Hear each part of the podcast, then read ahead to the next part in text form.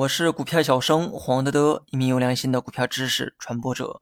今天呢，咱们来讲一下短线和长线的区别。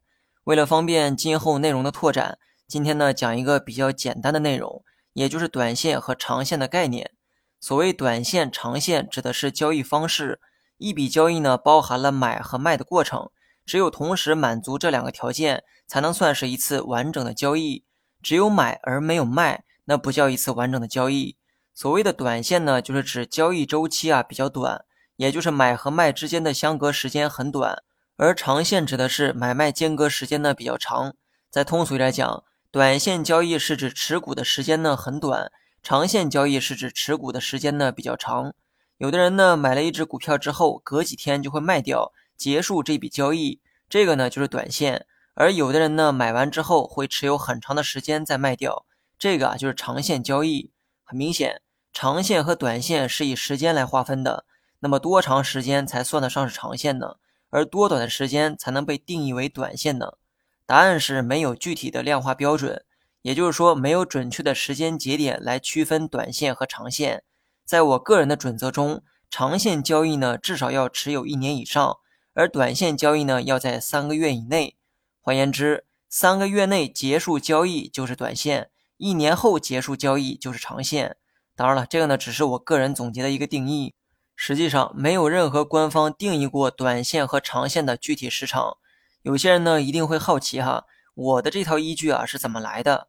答案呢留到结尾再说。我们呢先来聊一聊另外一个知识点，也就是短线、长线和投资投机的关系。投资和投机的这个概念呢，上期内容啊都有过讲解，这里呢不再赘述。但你有没有想过？投资和投机分别对应着哪两种交易周期呢？没错，投资对应的是长线交易，而投机对应的则是短线交易。这个结论啊，多数情况下是对的。投机者看重的是价格的波动，而这注定他们会选择短线交易。为什么呢？你想一想股价的波动频率啊，就明白了。股价是一年一波动吗？当然不是，股价是每天都在波动，更严格的来说是每分每秒啊都在波动。这也意味着每分每秒都存在利差，而投机者看重的就是价格波动带来的利差。由于利差呢是无时无刻都在出现，所以投机者的交易肯定是短频率的交易，而这不正是短线交易吗？再来说一说为什么投资对应的一定是长线交易？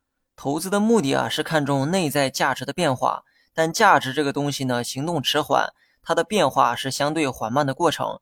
所以说，如果你选择的是投资，你只能去做长线交易。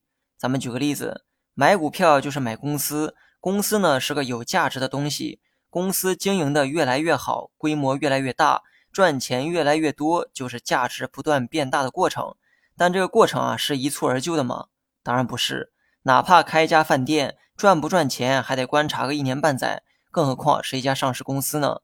短短几天的时间里，股票的价格啊可以忽上忽下，但公司内在的价值呢不会有任何变化，因为在这么短的时间里，公司的经营成果不会有显著的变化，这也意味着价值不会有明显的变化。你若想清晰的看到公司价值上的改变，时间上你就得多等等，这个呢就迫使你只能做长线交易。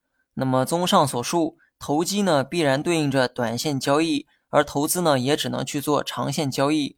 最后呢，我再来回答一下刚才那个问题哈。